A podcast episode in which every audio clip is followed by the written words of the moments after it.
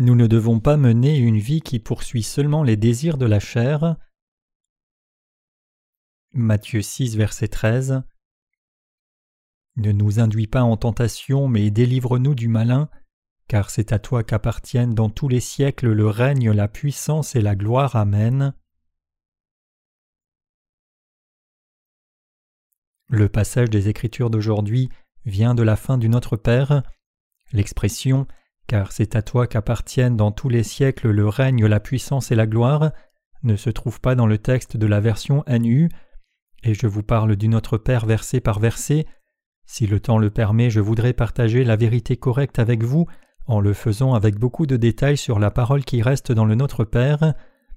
Juste pour vous rappeler ce que j'ai partagé avec vous jusqu'ici, je vous ai dit que ceux qui ont reçu la rémission des péchés une fois pour toutes, en croyant dans l'évangile de l'eau et de l'esprit, n'ont pas besoin de recevoir la rémission des péchés au quotidien. Notre Seigneur a effacé même tous nos péchés personnels par l'évangile de l'eau et de l'esprit. Chers croyants, croyez-vous cela? Je suis certain que oui. La Bible dit Car la lettre tue mais l'esprit vivifie. De Corinthiens 3, verset 6. Cette parole nous dit que nous devons croire ce que le Seigneur a dit en connaissant ses intentions, et nous ne devons pas juste interpréter sa parole littéralement, si nous interprétons la parole de Dieu seulement littéralement, nous ne pouvons que tomber dans la moralité et l'éthique humaine. Si nous interprétons le passage Notre Père qui es aux cieux, que ton nom soit sanctifié seulement littéralement, nous ne pouvons que vivre avec un enthousiasme légaliste pour que le nom de notre Père dans le ciel soit rendu glorieux. Cependant, la Bible ne nous dit pas d'abord de faire quelque chose, mais elle dit que notre Seigneur a d'abord effacé tous nos péchés pour notre sanctification, notre Seigneur ne nous a pas demandé le pouvoir que nous sommes incapables de produire. Plutôt, notre Seigneur nous dit de croire dans l'évangile de la rémission des péchés que notre Seigneur a accompli et de garder notre sainteté par notre foi. Le second sujet de prière du Notre Père, c'est Que ton règne vienne, que ta volonté soit faite sur la terre comme au ciel. Si nous essayons d'accomplir la sainteté qui ne peut se trouver que dans le royaume des cieux et la rémission des péchés par notre propre chair, nous souffrirons beaucoup et deviendrons finalement les ennemis de Dieu, mais ceux qui sont dans la vérité doivent bâtir le royaume de Dieu par leur foi. Le royaume de Dieu est accompli non par nos œuvres mérites, mais par notre foi dans l'évangile de l'eau et de l'esprit, et notre prédication du vrai évangile. Le troisième sujet de prière du Notre Père, c'est Donne-nous aujourd'hui notre pain quotidien. En accord avec cette parole, nous devons croire et méditer sur l'évangile de l'eau et de l'esprit chaque jour. De plus, nous devons faire l'œuvre de Dieu. Cette parole ne nous prescrit pas un sujet de prière pour chercher les choses de la chair. Vous pouvez penser que vous devez chercher les choses pour votre chair en regardant la parole ci-dessus. S'appuyant sur cette parole, certaines personnes prient dans la chair. Seigneur, donne-nous ceci et cela pour que nous n'ayons pas faim. Aide-moi à vendre beaucoup de légumes dans mon affaire aujourd'hui. Aide-nous dans nos affaires. Donne-nous à manger chaque jour pour que nous n'ayons pas faim. Fais grandir mon affaire aide mes parents à rester en bonne santé et aide nos enfants à aller au lycée. Et il y a tant de gens dans ce monde qui ont une fausse foi.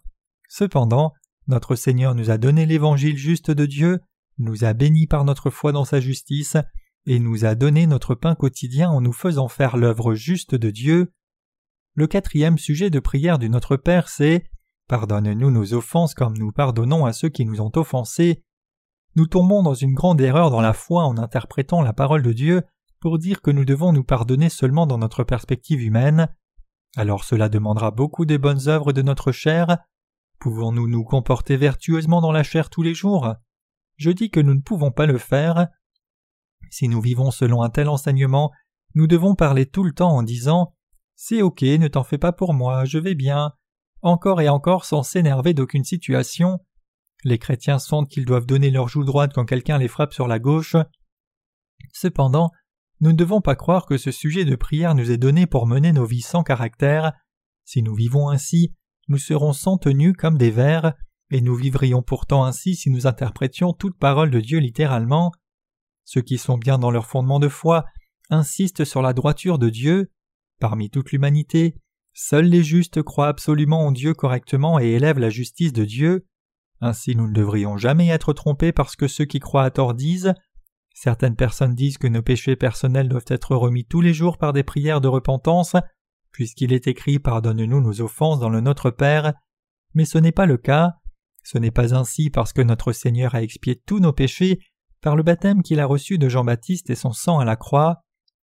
Vraiment la parole de Dieu est comme suit. Sur la base de la précondition de la rémission de tous nos péchés, qui a été accomplie par notre Seigneur à travers son baptême et le sang, nous devons nous pardonner les uns les autres comme il est écrit, comme nous pardonnons à ceux qui nous ont offensés.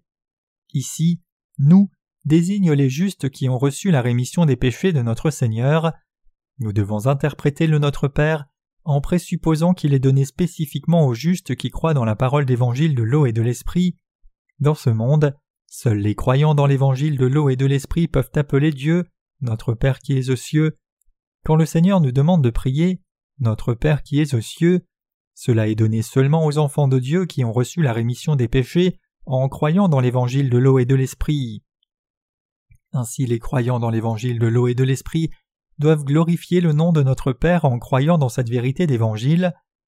Toute personne juste peut rendre gloire à Dieu seulement quand elle vit sa foi.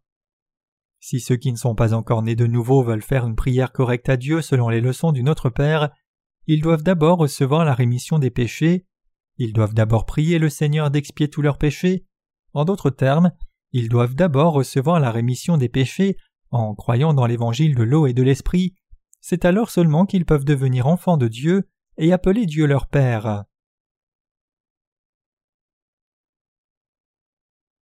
Ne nous induis pas en tentation. Vraiment, où et par quoi sommes-nous tentés? Cette tentation désigne les difficultés. En d'autres termes, nous devons d'abord savoir ce qui amène des difficultés aux justes, saints et serviteurs de Dieu, qui ont reçu la rémission des péchés par l'eau et l'esprit. Dans Jacques, il est dit que les gens souffrent de difficultés à cause de leur propre convoitise. Jacques 1 verset 14. Toute personne juste souffre de la tentation à cause de la chair. Les justes ne doivent pas vivre à la manière de leur envie, mais pour faire les œuvres qui révèlent la gloire de Dieu en cherchant la justice de Dieu. Aussi, quand leur propre envie se lève, ils tombent dans la tentation et les difficultés. Ainsi notre Seigneur nous a dit de prier ne nous induit pas en tentation. Il nous a dit que nous devons prier devant le Seigneur pour ne pas tomber dans les difficultés à cause de nos cœurs mauvais.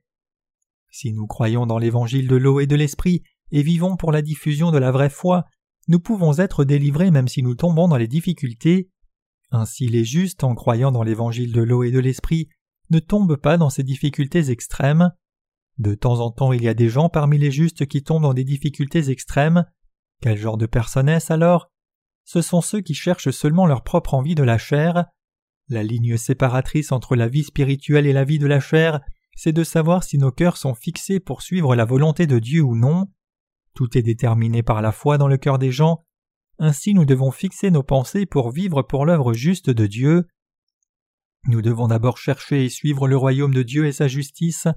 Cependant, nos âmes sont promptes à tomber dans la tentation parce que nous ne faisons pas. Notre Seigneur dit que les gens ne vivent pas de pain seulement, mais de toute parole qui sort de la bouche de Dieu, c'est-à-dire que nous tombons dans les difficultés parce que liés par notre envie, nous nous soucions de ce que nous allons vivre et ce que nous allons manger, de quoi nous vêtir, au lieu de penser aux questions spirituelles, même après être nés de nouveau. C'est parce qu'ils poursuivent la convoitise de leur chair que les saints et serviteurs de Dieu sont pris dans la profondeur du cynisme. Alors les âmes perdent leur force et tombent dans le désespoir. En bref, ils tombent dans les difficultés parce que leur cœur est rempli de convoitises de la chair et a laissé Dieu. Naomi a souffert de difficultés dans ce monde pendant qu'elle poursuivait ses ambitions. Pensons aux difficultés que Naomi a rencontrées dans le livre de Ruth. Au temps des juges, la famille de Naomi a fait face à une famine extrême quand elle était à Bethléem. Donc Elimelech, le mari de Naomi, est allé dans le pays de Moab avec ses deux fils, nommés Malon et Chilion. Bien que les grains ne poussaient pas bien à Bethléem, et les gens ont souffert de famine, ils ont entendu que la pluie était abondante à Moab et que le grain poussait abondamment, donc ils sont allés à Moab. Elimelech et Naomi regardaient leur environnement et pour préserver leur chair, ils ont laissé le lieu que Dieu avait décidé pour eux. Cependant, Naomi a perdu tout ce qui lui restait au pays de Moab. Il est écrit Elimelech, mari de Naomi, mourut, Elle resta avec ses deux fils.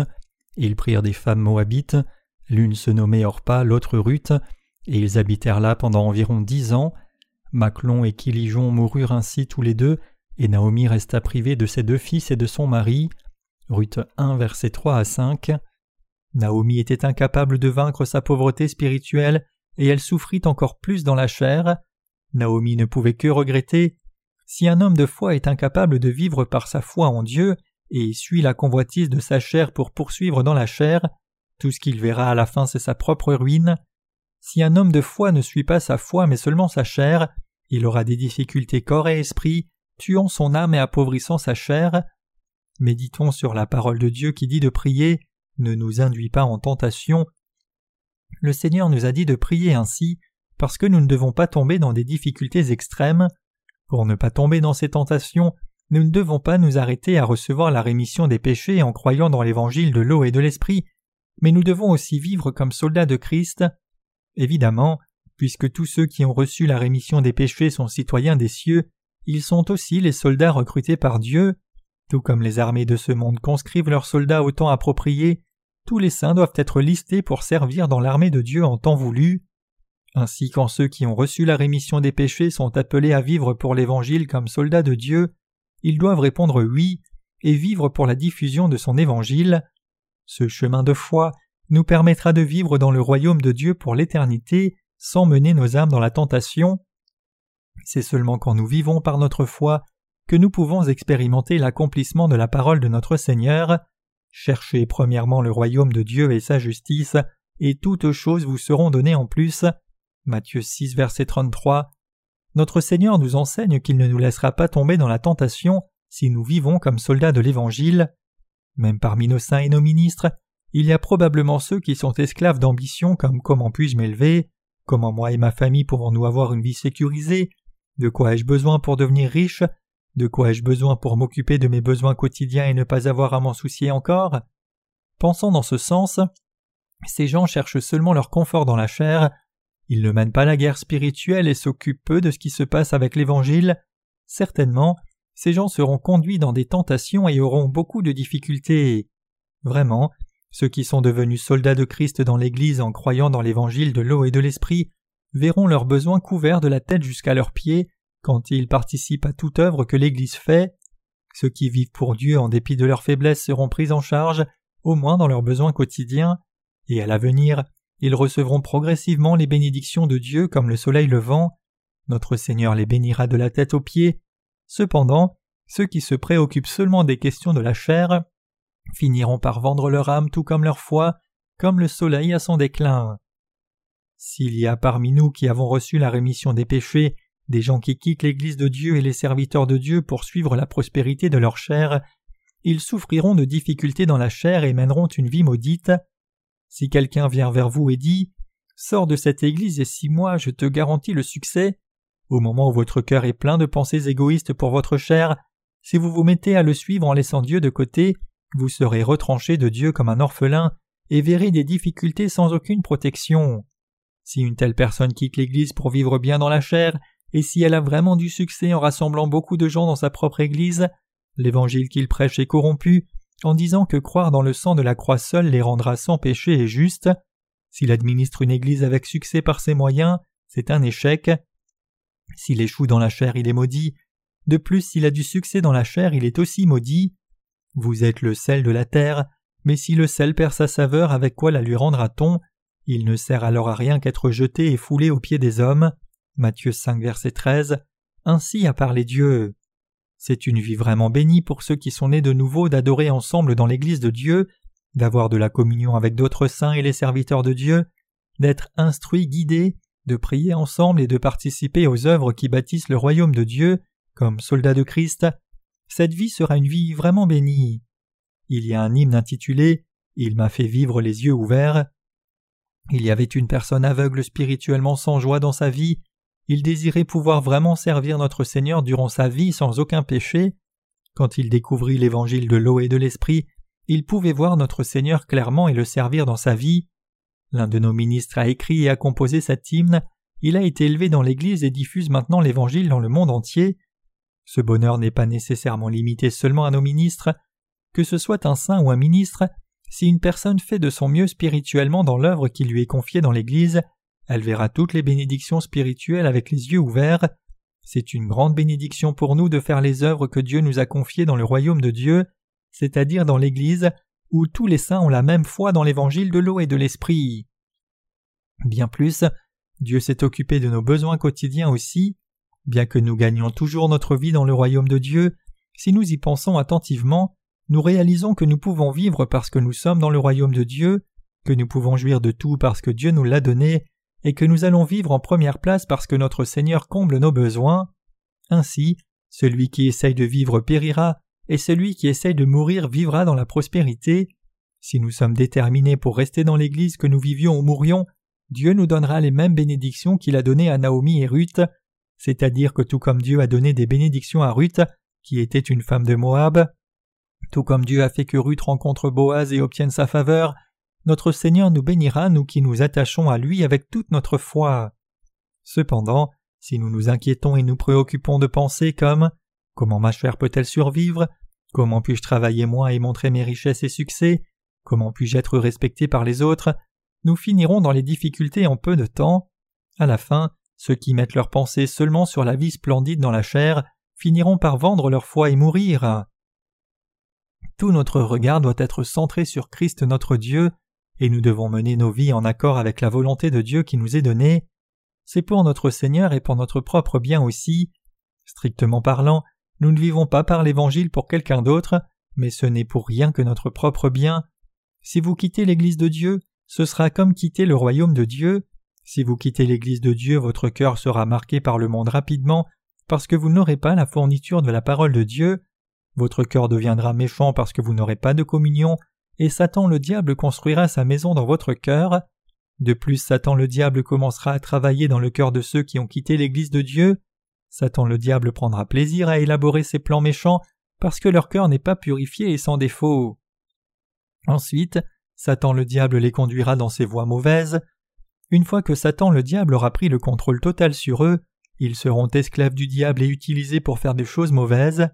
Peu importe combien ils peuvent avoir cru une fois dans l'Évangile, ils n'auront pas le pouvoir de vaincre Satan le diable une fois qu'ils se seront eux-mêmes portés vers la tentation de Satan, et quand ils verront les justes qui sont en union avec l'Église de Dieu, du dépit montera de leur cœur, et ils voudront s'opposer aux justes et à l'Église de Dieu.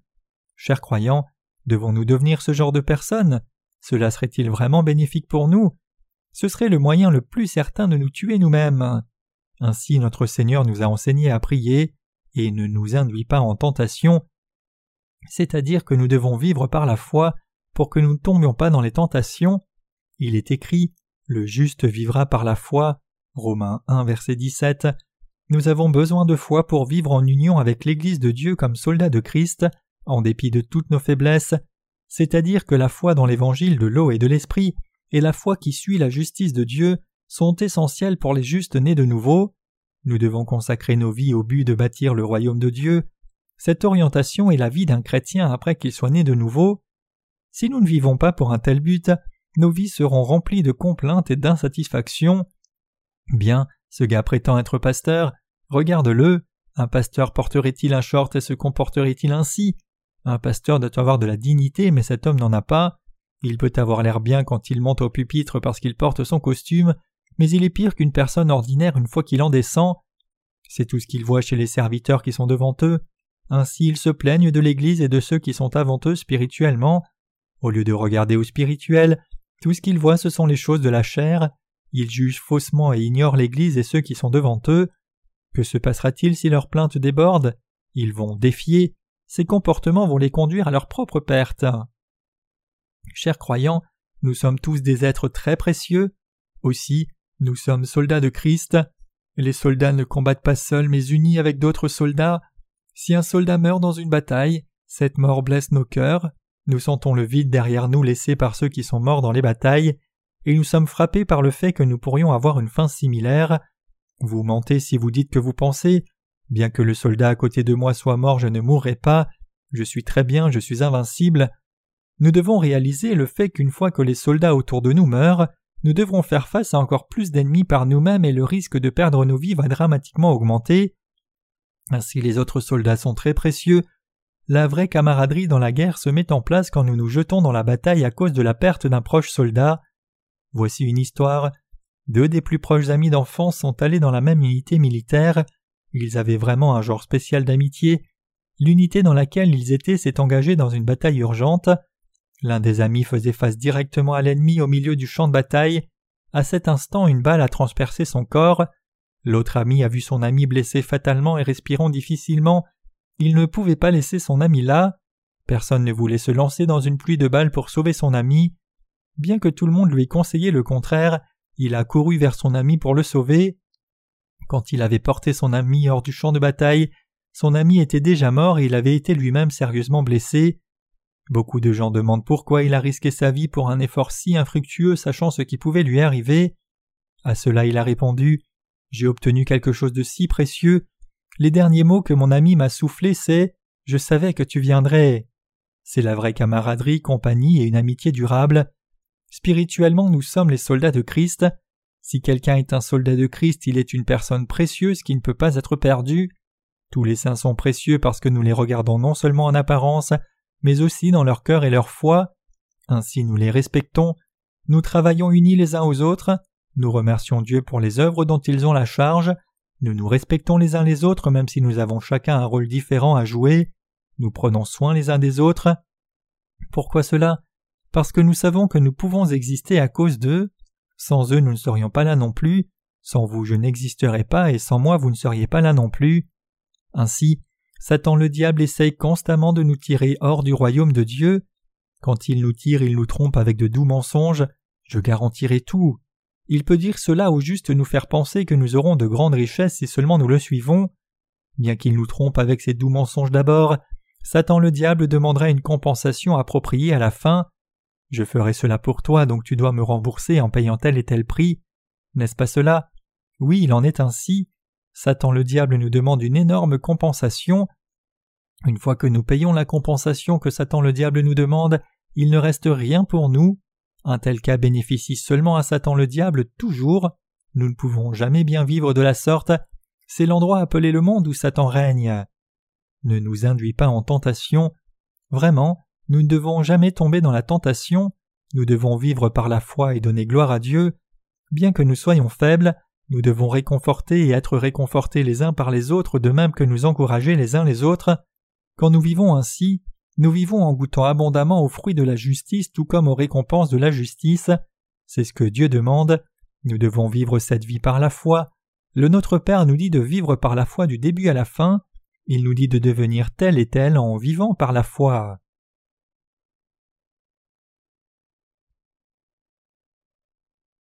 La vie des justes et la vie de foi et de prière. Ainsi nous devons prier non seulement nous devons prier, mais en plus nous devons tenir dans la foi. La foi dans l'évangile de l'eau et de l'esprit est la puissance pour vaincre le monde. La parole de 1 Jean chapitre 5 dit Car tout ce qui est né de Dieu triomphe du monde, et la victoire qui triomphe du monde c'est votre foi. Qui est celui qui triomphe du monde sinon celui qui croit que Jésus est le Fils de Dieu?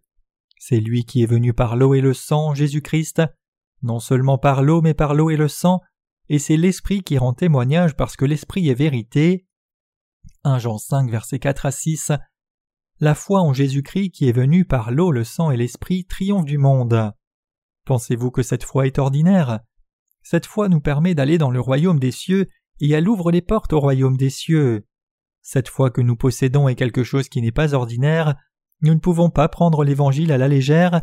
Chers croyants, croyez-vous cela? Bien sûr que oui. Pour moi, Chacun de mes partenaires et les saints sont très précieux. Bien que nous soyons tous distincts dans la chair, je sais que nous apparaissons tous comme les mêmes aux yeux les uns des autres. Dans notre perspective de la chair, nous sommes faibles et inappropriés à l'identique. Cependant, je sais et je crois que nous sommes tous très précieux spirituellement. Je crois vraiment cela dans mon cœur. Pourquoi? Si nous n'unissons pas nos efforts pour servir l'Évangile, comment pouvons-nous diffuser l'Évangile dans le monde entier? Si nous ne nous unissons pas pour servir l'Évangile, comment cet Évangile sera-t-il partagé? Si chacun de nous ne vit pas pour le Seigneur et l'Évangile, comment tous les gens de ce monde pourront-ils entendre l'Évangile et recevoir une nouvelle vie? Ces choses ne pourraient jamais arriver. Chers croyants, Nous ne devons jamais nous sous-estimer, nous qui avons reçu la rémission des péchés, nous ne devons jamais mépriser l'Église de Dieu. Même si nous comptions jusqu'aux élèves de l'école du dimanche qui fréquentent notre Église, nous n'avons pas plus de trois cents membres, mais nous diffusons l'Évangile dans le monde entier. Nous ne faisons pas cela parce que nous avons un pouvoir excellent dans notre chair. Tout ce que nous avons, c'est l'Évangile de l'eau et de l'Esprit que notre Seigneur nous a donné. Bien que nous soyons en petit nombre, nous pouvons diffuser l'Évangile dans le monde entier, car nous avons le Saint-Esprit dans nos cœurs, en croyant dans l'Évangile de l'eau et de l'Esprit. Notre Seigneur nous a enrôlés comme ses soldats en nous donnant la parole et la foi. Nous pouvons faire les œuvres de Dieu parce que nous avons la vraie foi, et nous sommes si précieux parce que nous faisons l'œuvre de Dieu. Dieu est capable de faire son œuvre à travers nous. Le terme guerrier s'applique à ceux qui combattent bien, mais qu'ils aient du talent ou non, les soldats sont identiquement des soldats. Quand ils entendent l'ordre charger, ils chargent sur le terrain avec des armes à la main. Quand ils entendent escalader, ils escaladent même si l'ennemi lance des pierres et verse de l'eau chaude sur eux. Ce sont des soldats. Comment quelqu'un peut-il escalader cela s'il voit de l'eau bouillante à traverser? Si nous étions dans une telle bataille, je m'enfuirais probablement le plus loin possible. C'est un courage incroyable que d'escalader en dépit des pierres aussi grandes que des maisons entières qui tombent, de l'huile bouillante qui coule et des flèches enflammées envoyées sur eux. Bien qu'ils puissent voir le danger de leurs yeux, les soldats chargent sur le champ de bataille au commandement de leurs dirigeants. Puisque tous les soldats veulent se sacrifier, ils peuvent capturer une ville et gagner la guerre. Bien que nous ne combattions pas de cette manière, nous menons des batailles spirituelles chaque jour, nous avons pris des armes de haute technologie pour diffuser l'Évangile, nous ne perdons pas de temps en allant dans des lieux isolés sans plan, mais nous travaillons très efficacement avec le peu de gens que nous avons. Je crois que tout cela c'est la sagesse de Dieu. Si nous avions plus de soldats de notre côté pour faire le travail de l'Évangile, nous aurions ignoré la puissance de Dieu et pensé que nous avions du succès à cause de nos talents et notre force. Cependant, Dieu n'a pas permis une telle distraction pour nous. Vraiment, tout ce que nous devons faire, c'est regarder Dieu faire son œuvre alors que nous vivons dans notre foi dans l'évangile de l'eau et de l'esprit. Dieu aime travailler à travers son Église. L'Église de Dieu n'est pas un autre endroit, mais un endroit où ceux qui ont reçu la rémission des péchés, en croyant dans l'évangile de l'eau et de l'esprit, se réunissent pour diffuser cet évangile donné par Dieu dans le monde entier. Dieu agit à travers nous quand nous croyons dans la parole de Dieu et nous unissons les uns aux autres pour travailler comme soldats de Dieu. Bethléem signifie la maison du pain. La maison qui donne le pain de vie n'est autre que l'Église de Dieu. Je ne comprends pas quel autre pain les gens cherchent dans le monde. Si nous sommes séduits par Satan le diable ou par un autre pain que le pain de vie de Dieu, nous ne pourrons pas partager la gloire de Dieu mais nous perdrons plutôt nos vies. Je vous pousse à croire, bien que vous puissiez trouver l'attrait du diable doux en ce moment présent, il vous torturera en vous demandant beaucoup en retour. Ainsi nous ne devons pas tomber dans ces tentations qui ne nous permettent plus de revenir à la maison l'Église. Si les justes servent l'Église de Dieu dans la lignée de l'Église de Dieu, c'est la vie la plus appropriée. Je vous ai dit que si vous restez à Bethléem, qui est la maison du pain, vous aurez beaucoup de provisions. Si vous êtes dans la maison du pain, vous n'aurez pas faim même si la famine vous frappe. Le riche viendra à nous avec sa farine pour nous demander de cuire. En compensation de la cuisson, la boulangerie prendra une partie de la farine. Ainsi, même dans les temps anciens où tout le monde était pauvre, mes amis qui étaient fils et filles de boulanger ne manquaient jamais un repas et mangeaient le meilleur des pains. Non seulement ils mangeaient du pain blanc, mais aussi du pain complet, en ce temps-là, j'étais un garçon dur parce que je ne pouvais même pas avoir un bol de farine de blé pour manger. Bien sûr, la famille de mes amis qui avaient la boulangerie n'était pas beaucoup plus riche que la mienne, mais ils pouvaient manger le meilleur des pains à tous les repas parce qu'ils faisaient du pain avec la farine qu'ils prenaient dans ce que chaque consommateur apportait. De même, ils faisaient des pains aux céréales. La farine et les autres ingrédients assemblés d'une façon devenaient de délicieux pains de différentes sortes. Vous pouvez ajouter un peu de beurre dessus, Bien sûr, ce n'était pas n'importe quel beurre, mais le plus doux.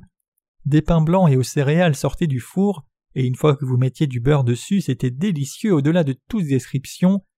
Ma famille vivait à quelques portes de la boulangerie. Je pouvais sentir le doux parfum depuis chez moi. Vous ne pouvez pas savoir à quel point je voulais manger ces pains. Tout ce que nous pouvions faire, c'est saliver à l'odeur.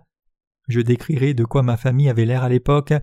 Mon père me faisait des signes avec sa longue pipe pour que je vienne et tire sur sa pipe vide quelquefois. Cela signifiait que je devais remplir sa pipe de tabac. J'étais jeune mais je savais qu'il voulait qu'on remplisse sa pipe de tabac. Une fois que j'avais fini, il tirait sur sa pipe quelques fois de plus. Cette fois-ci, il voulait dire que je devais allumer la pipe. J'allumais sa pipe. Quand j'ai grandi, probablement vers l'âge de six ans, je devais aspirer jusqu'à ce que le tabac dans la pipe prenne feu. Mon père était un gentleman à l'ancienne qui ne pouvait pas sortir pour mendier du pain même si cela voulait dire que sa famille allait mourir de faim. Je ne pouvais me permettre de me soucier des bonnes manières comme mon père le faisait. La moitié du temps, ma famille aurait manqué un repas sans rien à manger. Ainsi je ne pouvais pas laisser passer une occasion de manger par orgueil. C'était le désir de ma vie jusqu'à ce que je sois en quatrième, de pouvoir manger une miche de pain entière tout seul. Je n'ai jamais mangé autant de pain que je l'aurais voulu quand j'étais jeune. Même quand ma famille préparait des pains pour l'adoration des ancêtres, c'était vide comme un ballon. Deux bouchées et la miche entière étaient terminées. Mon cœur s'écroulait quand je regardais le vide à l'intérieur du pain. Dans le passé, vous ne pouvez pas imaginer dans quel genre de misère j'étais quand il était question de nourriture à cause de cela. De nos jours, nous avons tant à manger que nous nous soucions de faire des régimes, mais dans le passé, nous nous lamentions de la nourriture qui disparaissait dans nos estomacs parce que nous voulions toujours manger plus. Nous avons traversé des temps comme cela. De nos jours, puisque j'ai rencontré le Seigneur, je ne m'inquiète plus de ces choses et je vis plutôt bien. Avant de rencontrer notre Seigneur, ma famille était décomposée, mais de nos jours nous vivons plutôt une vie abondante. C'est dû à la grâce de Dieu. Bien sûr, je n'ai pas accumulé des richesses comme Bill Gates, mais je ne sors jamais sans avoir pris un repas et j'ai assez pour servir l'Évangile. Donc je suis riche ou quoi? Je ne veux pas amasser des richesses à mon nom et je ne vis pas à cette fin. Je ne suis pas une exception, mais quasiment tous ceux qui sont nés de nouveau d'eau et d'esprit vivent de la même façon. Nous les serviteurs de Dieu ne travaillons jamais pour obtenir des richesses pour nous-mêmes, nous gagnons seulement le matériel nécessaire pour servir l'évangile de l'eau et de l'esprit. Aujourd'hui ce peut être ici et demain ailleurs, mais où que j'aille pour diffuser l'évangile, c'est chez moi. Ainsi je n'ai pas besoin d'une grande maison. Si nous les saints qui sommes nés de nouveau avons assez de place pour adorer, ce lieu est notre Église. Ainsi je n'envie pas les grandes églises bâties en briques rouges. Vous les saints, ne vous sentez-vous pas comme cela aussi? Bien sûr que oui. Ne nous induis pas en tentation, si nous quittons l'Église de Dieu et quittons le royaume de Dieu, nous ne pouvons que tomber dans la tentation. En d'autres termes, nous tombons dans les tentations parce que nous suivons l'envie de notre chair. Le mot tentation signifie souffrir de difficultés. Combien est-ce grand quand nous servons l'Évangile ensemble, unis dans le royaume de Dieu, combattons ensemble, plaisantons ensemble et jouissons ensemble au ballon? Qui dans le monde pourrait donner naissance à 280 enfants? Cependant, puisque nous sommes en Dieu, nous avons Dieu comme parent de 280 enfants et formons une famille de 280 frères et sœurs. Comme le dit le vieux dicton, le vent ne s'arrête jamais à cause d'un arbre ayant beaucoup de branches. Il peut y avoir beaucoup de choses dans la famille de beaucoup d'enfants. Cependant, nous sommes heureux d'avoir une famille qui sert purement notre Dieu le Père, unis les uns les autres dans nos cœurs. Où sur terre pouvez-vous trouver une autre famille qui ait autant d'amour que nous? Il n'y a personne de plus heureux que nous. Nous sommes vraiment des gens heureux. Chers croyants, si nous les ministres ne servons pas l'Évangile mais essayons plutôt de nous faire de l'argent pour nous-mêmes dans ce monde, aurions-nous temps à économiser? Pourrions-nous avoir le repos du corps et du cœur au camp biblique et permettre à nos corps et cœurs d'être en bonne santé? Si nous travaillons vraiment dur dans le monde, nos cœurs seraient-ils consolés et nos vies satisfaites? Nous ne pourrions jamais faire cela dans le monde. Mais Dieu nous a permis d'avoir des vies richement bénies. Si Dieu nous a donné des vies si bénies, pourquoi certains d'entre nous sont-ils volontaires pour la difficulté en tombant dans la tentation? Ceux qui jouissent de tout ce que Dieu donne et vivent heureux sont vraiment sages et heureux. Si nous vivons en celui qui nous donne la force et dans les bénédictions de Dieu par notre foi, nous pouvons être satisfaits. Dieu comble nos besoins en son temps si nous vivons et prions pour l'établissement du royaume de Dieu, prions pour combler nos nécessités de la vie et faisons face aux défis en tout par notre foi et tenons ferme dans l'Église. Pourquoi seriez-vous volontaire pour des difficultés? Alors que Dieu pourvoit avec la pluie de la première et l'arrière-saison. Nous ne devons pas vivre dans ces difficultés. Même si vous devez avoir des difficultés dans votre vie, je souhaite que vous y fassiez face pour le Seigneur, et vivons heureux et dignes en Christ et dans le royaume de Dieu par notre foi. Dieu nous a donné sa grâce pour que nous vivions une telle vie. Notre Seigneur nous a délivrés en venant dans ce monde, recevant son baptême, mourant à la croix et ressuscitant d'entre les morts. Il nous a recrutés pour être ses soldats, il nous a placés dans le royaume de Dieu et a permis que nous vivions dans l'Église de Dieu. Dieu lui-même a béni nos vies et nous fait établir l'œuvre digne ici sur terre, et il nous fait finir nos vies dans l'Église de Dieu, alors que nous vivons dans ce monde. Croyons que c'est la volonté de Dieu. J'espère que vous croirez que c'est notre destinée donnée par Dieu de vivre en faisant l'œuvre juste dans l'Église et le royaume de Dieu, alors que nous bâtissons aussi le royaume de Dieu. Comprenez-vous? Bien sûr que oui. J'exhorte chaque citoyen de Dieu né de nouveau par l'eau et l'esprit à avoir foi et vivre en fonction pour qu'il ne tombe pas dans la tentation.